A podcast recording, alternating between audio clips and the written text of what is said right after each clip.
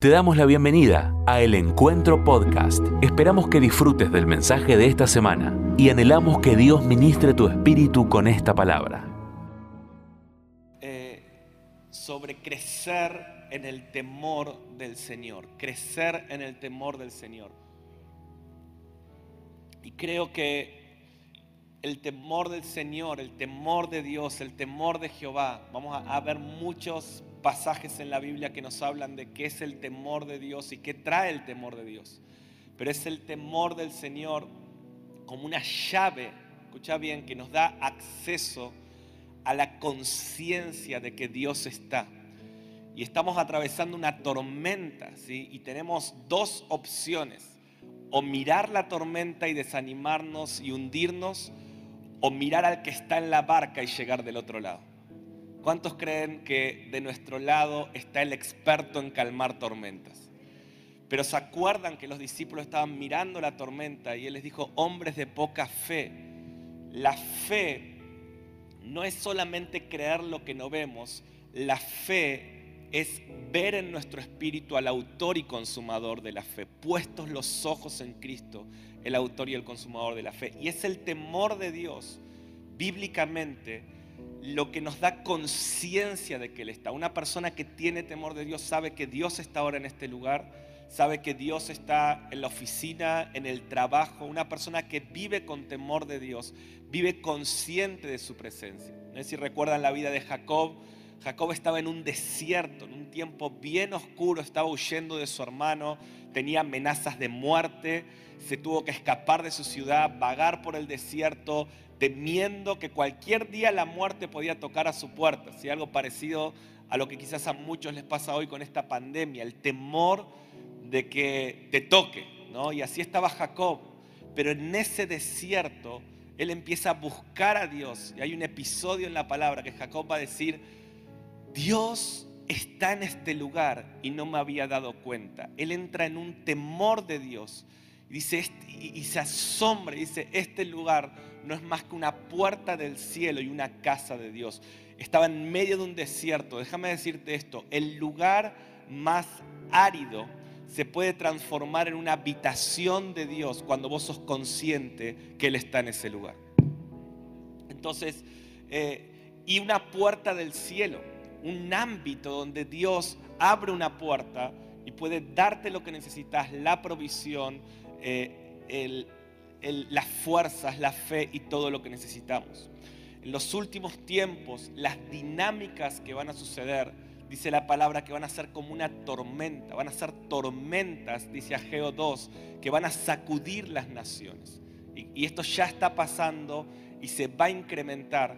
Entonces, personas que no tengan conciencia de la cercanía con Jesús no van a poder estar en pie, pero por otro lado, este es, el, este, este es el tesoro que Dios nos da, que cuando tenemos temor de Dios podemos transformar cualquier desierto en una habitación de Dios, en una puerta del cielo, en un ámbito de revelación, cualquier desierto en un manantial. No sé si me escuchaste. Cuando tenemos temor de Dios, podemos transformar el peor escenario en algo glorioso.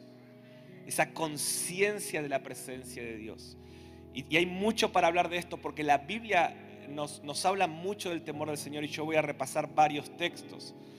Pero esta es mi definición del temor de Dios, conciencia de Dios en todo tiempo. Estoy acá, estoy adorando y estás aquí. Y tú estás aquí. Hebreos 11 dice que el que se acerca a Dios, Hebreos 11, 6, debe creer que Él está. ¿Cuántos creen que Él está en este lugar?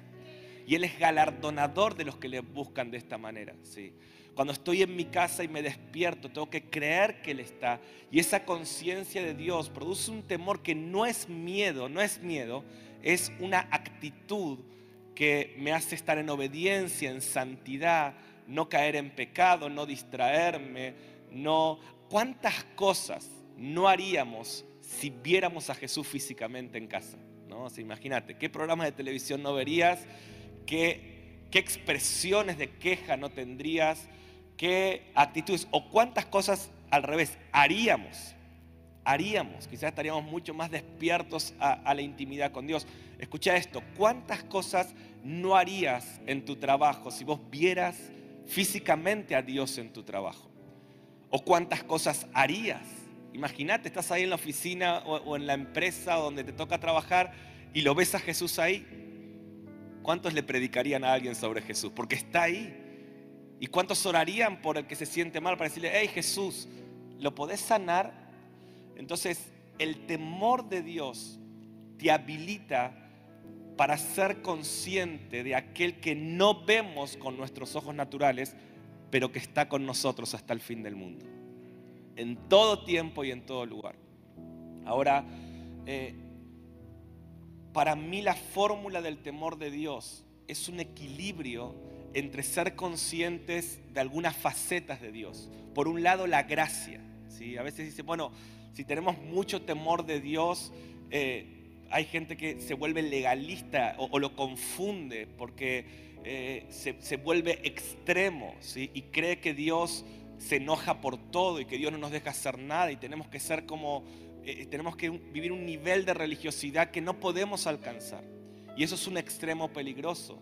Por otro lado tenemos la gracia, que es bueno, Dios nos conoce, Dios nos ama, Dios ya murió por todos nuestros pecados. Entonces, al final, eh, si me equivoco, Él me perdona, si no predico, Él me perdona. Y tenemos estos dos extremos, que ninguno de los dos extremos son eh, correctos, sino cuando logramos ser conscientes de su gracia y de su verdad al mismo tiempo, caminamos en temor de Dios. Entonces voy a poner una placa ahí y te lo voy a explicar. Para mí la fórmula del temor de Dios es gracia más verdad. ¿sí? Ser consciente de su gracia y de su verdad. O sea, déjame mostrarte un par de versículos. Juan 1.14 dice que Jesús estaba lleno de gracia y de verdad. Lleno de gracia y de verdad. Era consciente del amor de Dios. Pues escucha, este es el punto. A veces somos conscientes de que Dios está, pero creemos que Dios está enojado. Creemos que Dios está así como, ¿qué estás viendo en esa serie? Arrepiéntete, ¿no?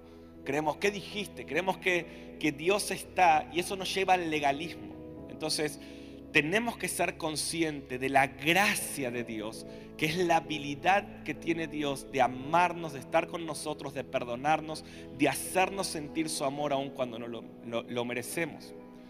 El secreto del éxito no es no equivocarse, sino es aprender a vivir cerca de la cruz. Si no, pregúntenle a aquel ladrón que se había equivocado tanto en su vida, pero por estar cerca de la cruz experimenta la gracia. ¿no? Ciertamente te digo, hoy estarás conmigo en el paraíso. Y nos quema los papeles, voy a decir, pero no es justo, o sea, es que la gracia no es justa, la gracia es gracia, la gracia, la gracia tiene el poder de redimir todos tus errores en un instante. Gracias por la emoción, yo pensé que se iban a emocionar por la gracia del Señor. La gracia tiene el poder, lo voy a decir de vuelta, de redimir todos tus errores en el instante que te encontrás con la cruz.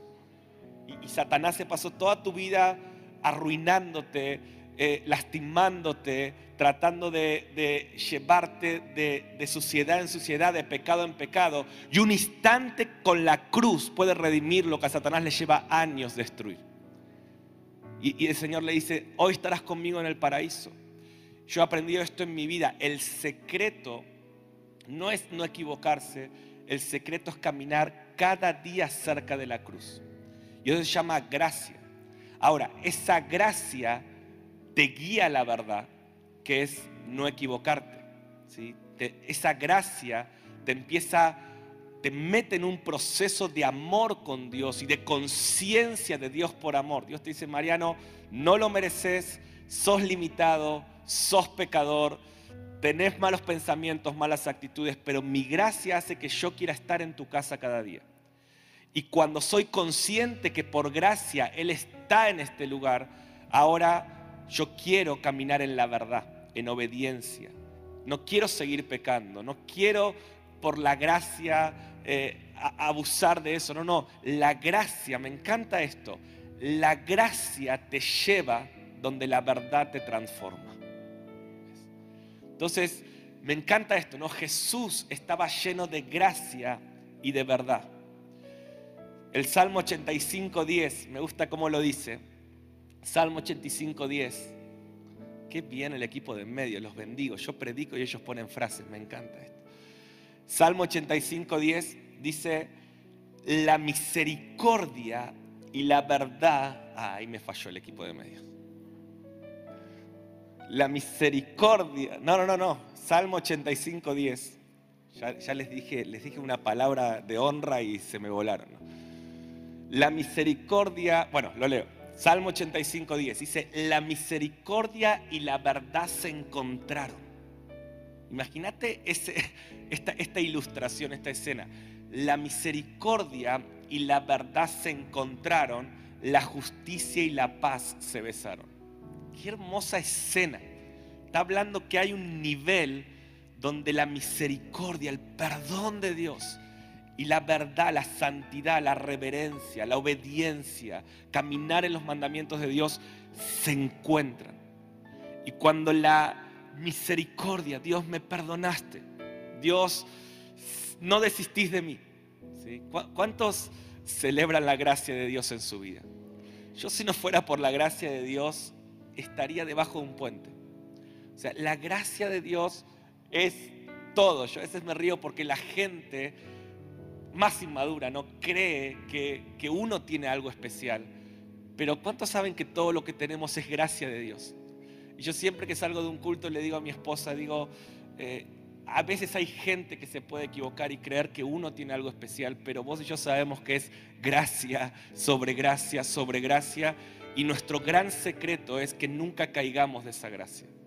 Siempre seamos conscientes de esa gracia, porque el día que caes de esa gracia, eso especial que tenés se va, porque es gracia. Y es la misericordia. Es lo que David dijo, tu misericordia es mejor que la vida. ¿Cuántos pueden decir en esta mañana, tu misericordia es mejor que la vida, Señor? Hoy en esta mañana somos conscientes que estás acá y queremos darte gracias por tu misericordia y por tu gracia. Pero me encanta esto, estaba lleno de gracia, pero de verdad. Sí, lleno de gracia y de verdad. Algunos pensamientos que, que les hice escribir, pensamientos a los chicos de medios. La gracia nos atrae donde la verdad nos transforma. Pensá en esto, reflexionemos en esto. La gracia te atrae y la verdad te transforma. La gracia te vuelve a poner en carrera cuando te equivocas, pero la verdad te hace llegar a la meta. Piensen en esto. ¿Cuántas veces yo me equivoqué y la gracia me dijo, Mariano, volvés a la carrera? Pero si ahora caminas en verdad, vas a llegar a la meta. Entonces, la gracia te vuelve a poner en la carrera, te vuelve a traer a la voluntad de Dios, pero ahora caminar en verdad, en obediencia, en temor de Dios, en santidad, en guardar sus mandamientos, con reverencia, me hace llegar a la meta. La gracia te hace sentir amado, la verdad confrontado. La gracia te hace sentir amado, pero la verdad te confronta. ¿A cuánto les pasa que estar en ámbitos como este y pasás un minuto y dices, ay, Señor, me ama, me ama, y de repente el Señor te dice, te amo, pero no quiero que peques más. Te amo, pero quiero que me busques más. Te amo, pero quiero que estudies mi palabra. Te amo, tanto te he amado, que quiero que prediques el Evangelio a los que se pierden. ¿Puedes ver esto es temor de Dios, esto es conciencia de la presencia de Dios. Me gusta esta. La gracia te grita que vas a lograr lo que la verdad te está diciendo. Uy, esto está tremendo. ¿Están conmigo esta mañana? La gracia te dice, Mariano, vas a poder vivir en santidad. Vas a llegar a la meta. Vas a predicar el Evangelio y miles se van a convertir. La gracia te dice, vas a orar por ese enfermo y se va a sanar. La gracia te dice, vas a poder dejar ese pecado que la verdad te está diciendo que lo dejes en tu vida. Y esa conciencia de ver a Dios lleno de gracia, de paciencia, pero también diciéndote, se acabó con esto. A mí Dios me ha más de una vez dicho, te amo, sos mi hijo, nada va a dejar de hacer que te ame más, pero esto se terminó en tu vida. Ya no estás en una madurez espiritual, estamos hablando de madurez para seguir teniendo estas actitudes, para seguir eh, haciendo estas cosas, para seguir hablando estas cosas. La gracia te dice, levántate, la verdad te dice, no peques más. La gracia te dice, levántate. En esta mañana Dios te dice, levántate, yo te amo, no desistí con tu vida, te amo. Pero Señor, me equivoqué, Dios te dice, todos tus pecados yo los clavé en la cruz del Calvario. Todos tus pecados pasados, presentes y futuros. ¿No es maravilloso saber que Dios ya sabe todos los errores que vas a cometer en tu vida y te dice, te amo, no desisto de vos y no voy a dejar de amarte, ya conociendo todo el inventario de errores que vas a conocer? Te amo, pero no peques más. Y me encanta decirte esto, aquel que ya vio tu final te dice que vas a vencer. Yo no sé con qué estás peleando. Pensá en un minuto tu mayor pelea hoy. Quizás sea con la enfermedad, quizás sea con un pecado, una debilidad, quizás sea con tus hijos apartados, quizás sea con tu matrimonio roto, quizás sea con tu economía destruida. Pero hoy la gracia te está diciendo, continúa peleando la buena batalla, porque yo ya vi el final de esta pelea y al final vas a vencer, vas a vencer, somos más que vencedores en Cristo.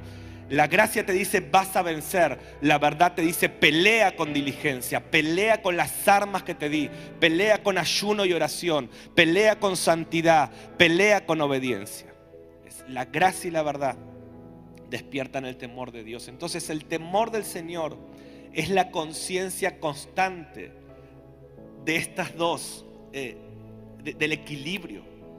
El temor de Dios es la habilidad que vos y yo tenemos de experimentar su gracia y saber cuando Dios viene con gracia, pero también entender esas temporadas donde Dios viene con verdad.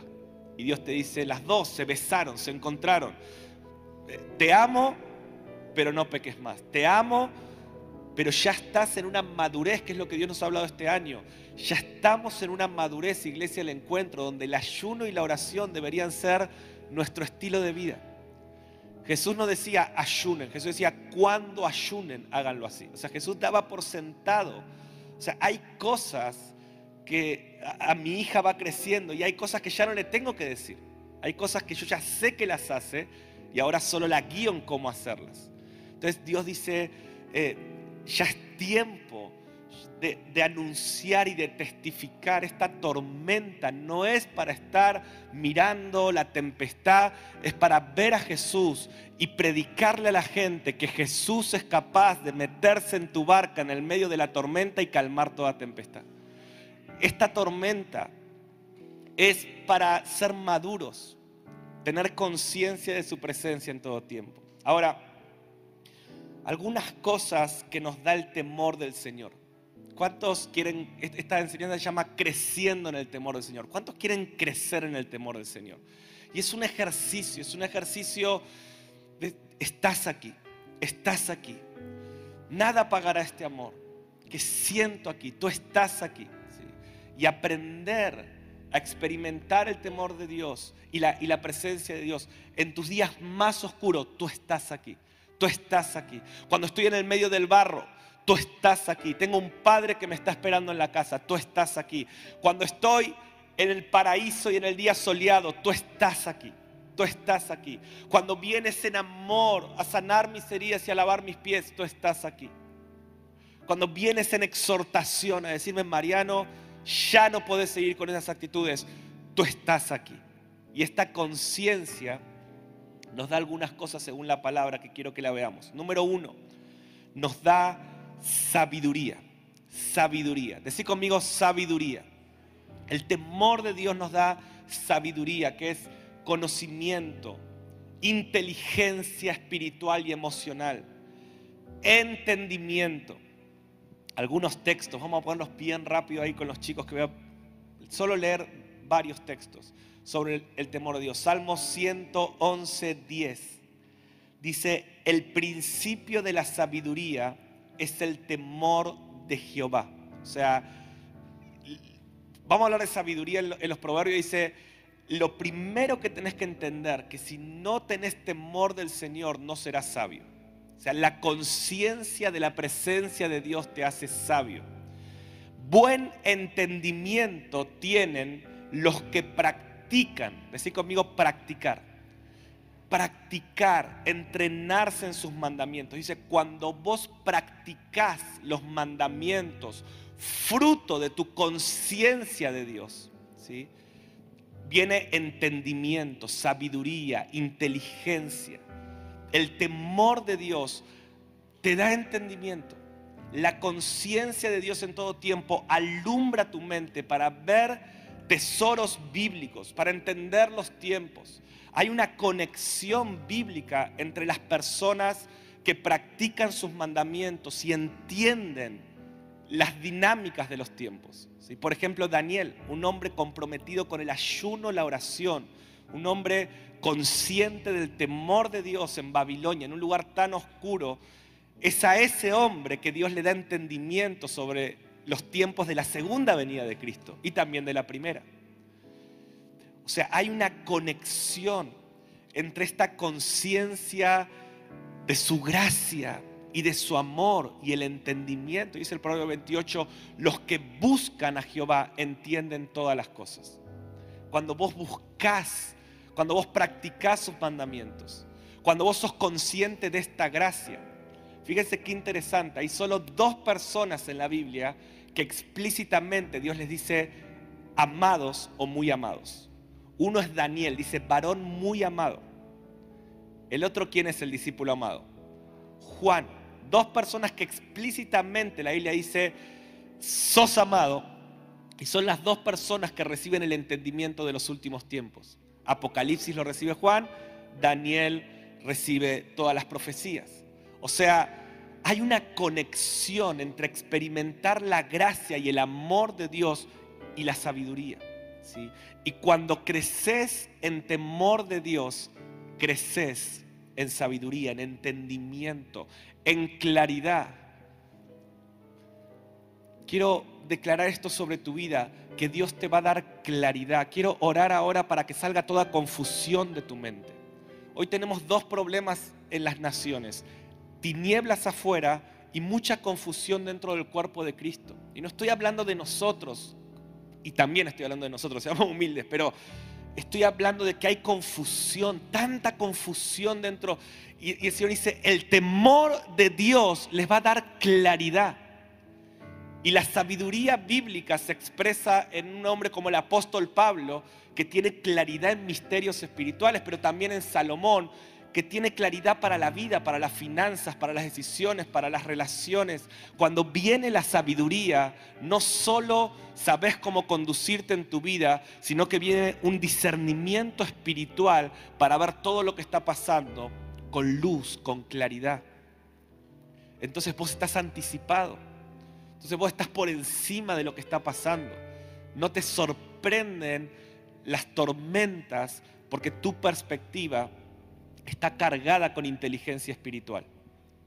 Miren lo que dice el Proverbio 2.5. Dice, entonces entenderás el temor de Jehová. Lo digo, sobre tu vida. Entenderás el temor de Jehová. Y miren lo que dice. Y hallarás el conocimiento de Dios. El temor de Jehová te da el conocimiento de Dios. ¿Cuántos quieren conocer más a Dios? Jesús dijo esto, la vida eterna se trata en que me conozcan. Me encanta entender que la mayor necesidad del ser humano es conocer a Dios. Más que la comida, que la, eh, la ropa, todas son necesidades importantes. Si Hoy mucha gente pasando necesidad, pero no te equivoques, la mayor necesidad del ser humano es conocer a Dios. Y lo que nos hace conocer a Dios es la conciencia de su presencia, que es fe. Yo sé que estás acá, yo sé que estás en casa, yo sé que estás en el auto cuando voy, yo sé que estás en el negocio cuando estoy. Y esa conciencia te purifica y te hace acceder al conocimiento de Dios. Proverbios 9:12 dice, el temor de Jehová es el principio de la sabiduría y el conocimiento del Santísimo, dice, es la inteligencia. Dice, los que procuran conocer a Dios son los más inteligentes. Dice, el el temor de Dios te hace sabio y el hambre por conocerlo hace inteligente. Inteligencia espiritual, inteligencia emocional, inteligencia intelectual para gobernar como un José en Egipto. Que José ve que vienen siete años de tremendo hambre sobre la tierra y es inteligente, se anticipa, hace una estrategia, llena los graneros de silos, los silos con granos y cuando llega a eso, él está preparado e inteligente. Invierte donde tiene que invertir. Entonces, bíblicamente, o sea, humanamente se te dice, cuanto más estudias, cuanto más haces, más inteligente sos. Pero en el reino de Dios dice, cuanto más conoces a Dios, más inteligente sos. ¿Qué? Entonces no hay que estudiar. No, no, no. Estudia, pero enfócate que estás estudiando, no para generar conocimiento, sino para honrar más a Dios, para conocer más a Dios, para servir más a Dios. Cuando todo lo que hago lo hago para la gloria de Dios y para conocerlo más y darlo a conocer, Dios me hace inteligente. Inteligencia sobre tu vida. Amén. Segundo, el temor de Dios nos da intimidad nos da acceso a las profundidades de una relación con Dios, de la presencia de Dios. Esta conciencia de Dios te lleva a orar. Si Dios está acá, oro. Quien no ora no es que, no es, que eh, es pecador, sino quien no ora es una persona que no tiene conciencia de que Dios está ahí.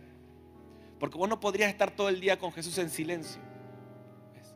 Entonces, te lo muestro en la Biblia.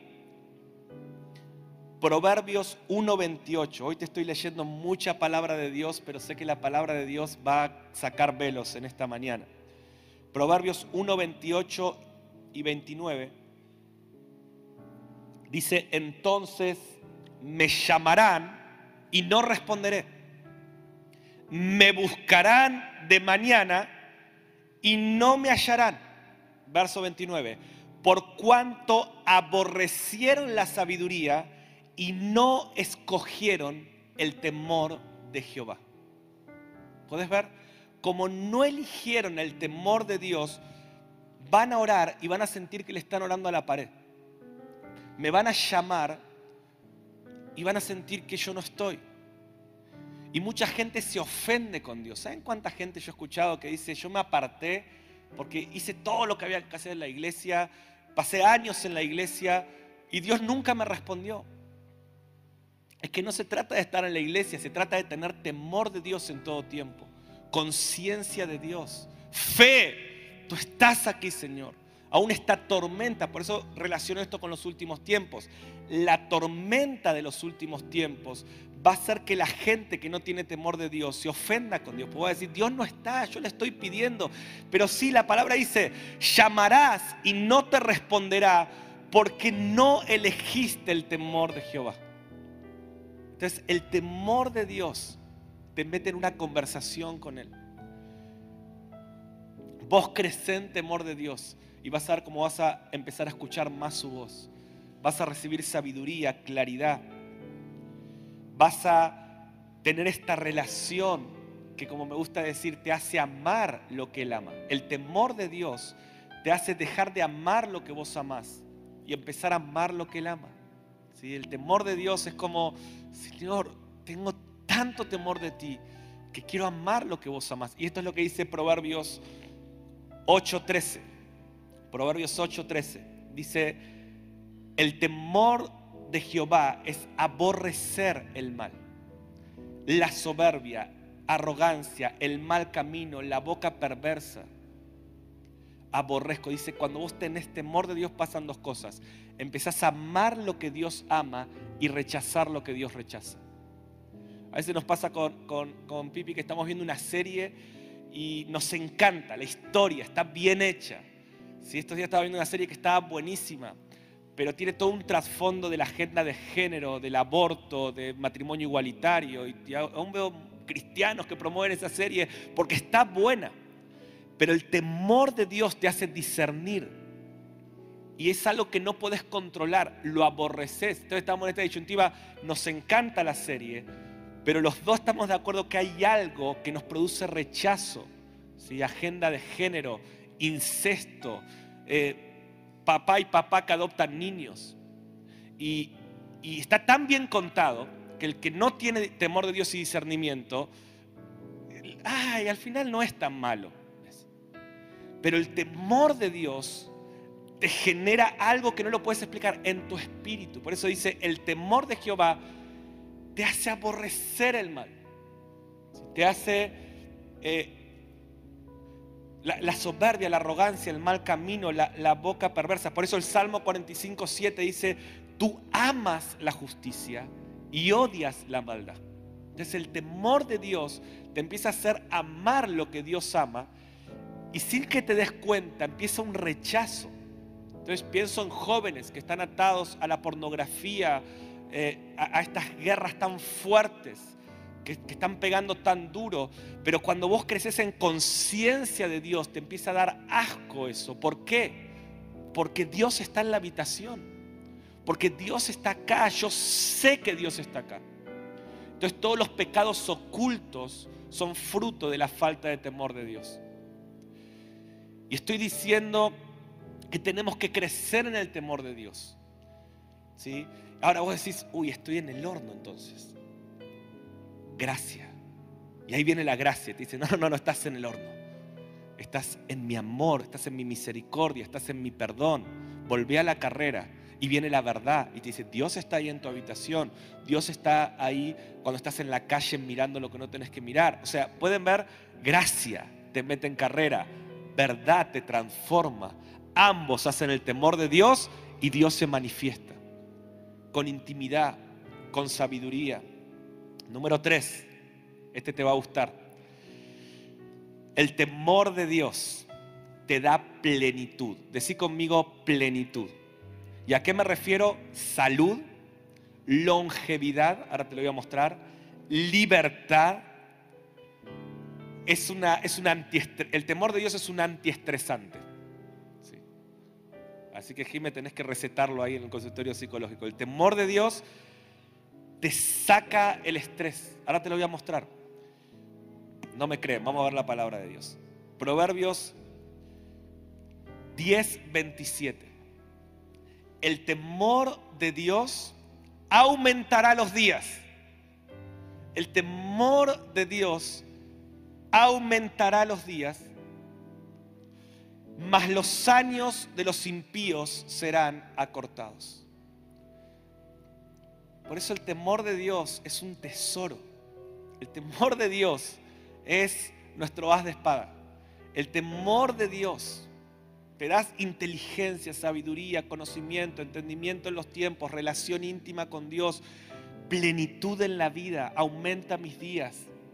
Miren lo que dice el Proverbio 14, 27. El temor de Dios es un manantial de vida ¿Cuántos pudieron ir a alguna cascada ahí en Córdoba o, estas cascadas, ¿no?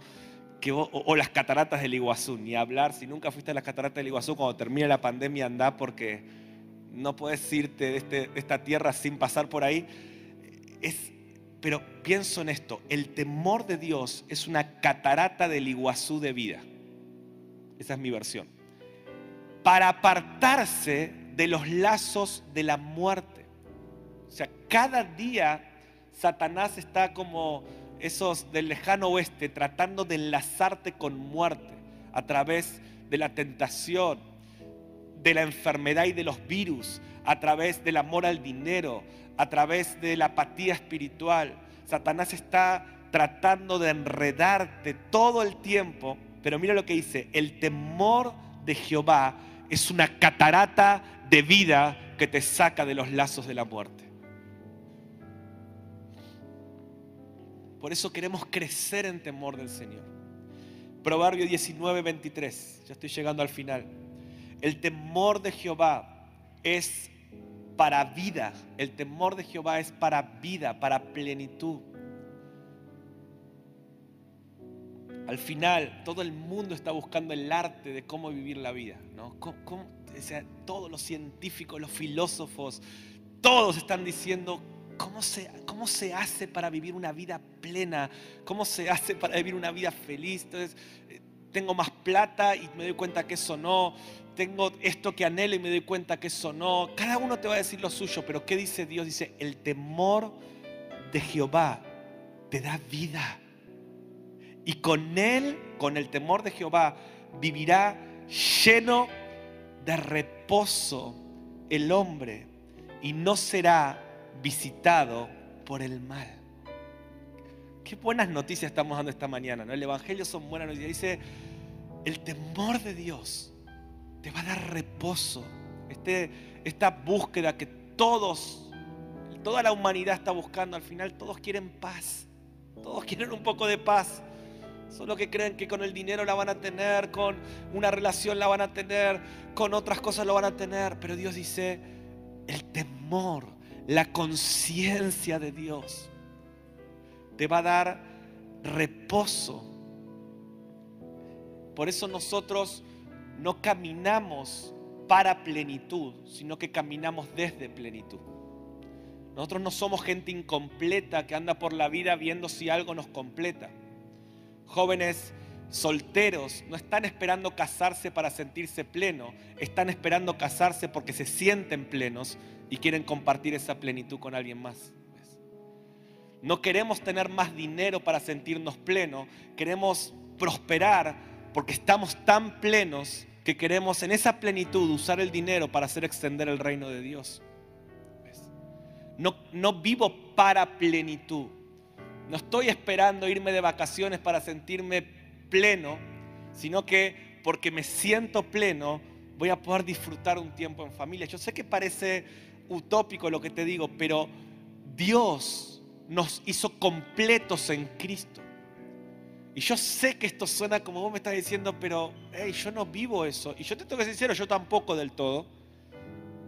Pero la gracia me está diciendo que lo voy a poder vivir, lo que la verdad me está gritando. Entonces Dios me está diciendo, Mariano, si elegís el temor del Señor, te voy a dar un reposo aún en medio de la tormenta. ¿Por qué Jesús está durmiendo en medio de la tormenta? Porque Él está lleno de gracia y de verdad. Reciban este, eh, recíbanlo por favor. Proverbio 22, 4. Te estoy ametrallando con la palabra de Dios. Riquezas, honra y vida son la remuneración de la humildad y el temor de Jehová. Uf, este texto, con este texto tenés para trabajar todo este año. Riquezas, honra y vida son la paga que Dios da a los humildes y a los que tienen temor de Él. Termino. El temor del Señor nos da tesoros, nos da sabiduría, nos da intimidad, nos da plenitud. Y lo último que te quiero dejar esta mañana es, te da, te da riquezas, pero no estoy hablando ahora de, de material, riquezas espirituales. Lo que Pablo ora en Efesios 1, 16 en adelante, que dice, Padre, te pido que les des espíritu de revelación y sabiduría para que comprendan las riquezas de la herencia que tienen. O sea, Pablo decía, estos no saben, los efesios, las riquezas que tienen disponibles. Dale, alumbrales, sacar la confusión, darles luz en el entendimiento, porque no saben la herencia que tienen. Y el temor de Dios te hace acceder a los tesoros del reino. Isaías 33, 6 dice, reinarán en tus tiempos la sabiduría y la ciencia, y abundancia de salvación, y el temor de Jehová será tu tesoro. Esta es una profecía del milenio, de cuando Cristo venga y todo sea restaurado y veamos a Cristo físicamente. La podemos aplicar al hoy, como todas las profecías. Pero miren lo que dice. Dice, en ese momento, cuando Jesucristo reine en el monte de Sión, en Jerusalén, a todas las naciones, y todas las naciones puedan ver a este rey físico, dice, reinarán en esos tiempos la sabiduría, la ciencia y abundancia de salvación y el temor de Jehová, porque habrá una conciencia tan fuerte de Dios que será nuestro mayor tesoro. Y ahora está diciendo este principio. Porque Hebreos dice, voy a, voy a tener que esperar hasta que Jesús venga para esto. No, Hebreos dice que hoy podemos experimentar los poderes venideros. ¿Qué significa? Que muchas de las cosas que vienen, en parte ya las tenemos que vivir hoy. Entonces, el temor del Señor es tu sabiduría.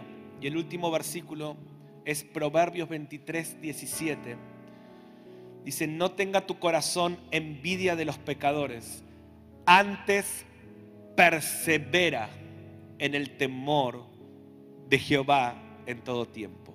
Persevera, decir conmigo perseverar. ¿Cuál es el mandato bíblico para vivir todo lo que estoy hablando hoy? Perseverar. No tener temporadas de temor de Dios, sino cómo puedo empezar a perseverar en el temor de Dios en todo tiempo? ¿Cómo puedo entrenarme en sus mandamientos para practicar sus mandamientos? ¿Cómo puedo perseverar en este temor de Dios?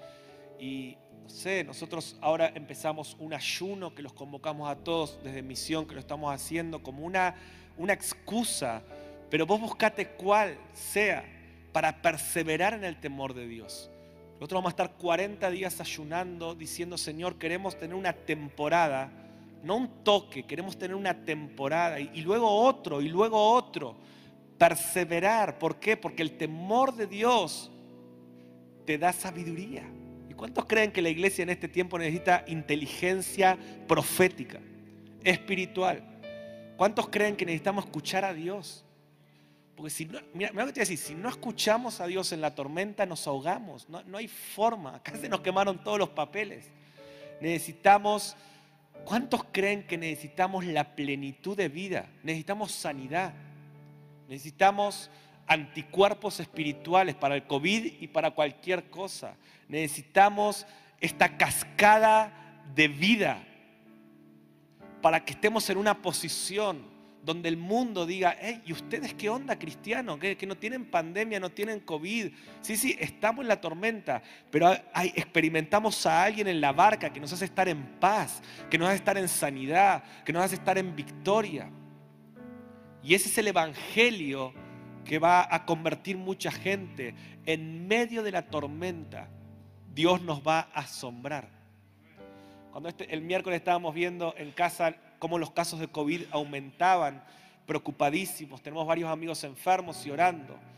Y entonces estábamos con, Ana y Connie dice, ¿saben por qué están aumentando los casos de COVID y se está poniendo todo así oscuro? Dijo, porque Dios nos quiere asombrar. Y nosotros nos miramos y dijimos, mirá a la enana, la tiene más clara que muchos. Dijo, Dios está permitiendo que todo se ponga oscuro porque Dios nos quiere asombrar. Y yo creo que Dios nos quiere asombrar. Pero el temor de Dios nos va a dar acceso a eso. Amén. Que hoy puedas estar cerca de la cruz. Cerca de la cruz. Para que experimentes su gracia. Yo sentía esto hoy. ¿sí? Que venga el equipo. Yo sentía que hoy lleves todos tus, tu historial, ¿no? tu, tu pasado, todo lo que no te deja experimentar a Dios, porque muchas de las cosas que no nos dejan ser conscientes de Dios son, no es nuestro pasado, Señor, vos no podés estar en una casa donde hay gente con, que, ha, que ha cometido errores o somos tan limitados, pero cuando llevas a la cruz eso, por eso el secreto es estar cerca de la cruz. El secreto, la semana pasada, Pascuas, hablamos de la cruz, pero el secreto es cada día vivir cerca de la cruz. Y Dios te dice, hoy estarás conmigo en el paraíso. ¿no? Pero Señor, para, para, déjame contarte, déjame al menos pedirte perdón por mis pecados. yo ya lo sé todos, quédate tranquilo, hoy estarás conmigo en el paraíso. Y se nos queman todos los papeles. Ahora, la cruz también es un llamado a vivir en verdad, es un llamado a la gracia. Pero es, si alguno quiere ser mi discípulo, tome su cruz y sígame. Niéguese a sí mismo. Niéguese a sí mismo. Tome su cruz. ¿sí? Y sígame. Verdad. Gracia. Hoy estarás conmigo en el paraíso. Verdad. ¿Estás dispuesto a tomar tu cruz? Dice el Señor. ¿Estás dispuesto? Y le estaba diciendo a discípulos que iban a morir como mártires. O sea, no era simbólico. Él estaba diciendo, sí, sí, sí, te amo, te perdono. Pero ¿estás dispuesto a morir como me vas a ver morir a mí en una cruz? ¿Estás dispuesto a tomar tu cruz? ¿Verdad? Y yo me lo imagino a los discípulos cuando dicen, no sé, pero la gracia te grita que vas a cumplir lo que la verdad te está diciendo. Y ese amor y ese perdón te dice, lo voy a lograr. Amén. Ponete de pie, vamos a, orar. Cerra tus ojos y por unos minutitos quiero que, que entres en esta conciencia de que Dios está. Que Dios está en amores, en perdón, pero también en verdad que te está confrontando, diciéndote, quiero más de vos, yo sé que podés dar más. Y, y quiero orar para que tengas conciencia de Dios, no en el templo solamente, en tu casa, en tu sala, en tu trabajo, ¿sí? en, en medio de la tormenta, como Juan en la isla de Patmos, en el momento más difícil, Juan estaba en el Espíritu, estaba en temor de Dios y vio una puerta abierta en el cielo. Yo quiero profetizar que en esta tormenta, en esta pandemia, en este Patmos, los que están en el Espíritu van a ver puertas abiertas en el cielo. Y van vas a escuchar una voz de trompeta, como dice Apocalipsis 1.10, que te va a despertar del letargo. Si vos lo querés, cerrar tus ojos y orar. Comenzá a orar. Dale gracias. Comenzá a orar porque Él está él está delante tuyo. Muchas gracias por escuchar este mensaje. Es nuestra oración que el Espíritu obre en tu vida a través de esta palabra y pueda ser un canal de bendición con otros. Te invitamos a suscribirte y compartir estos mensajes. Para más información, visita nuestra web www.iglesiaelencuentro.org.ar.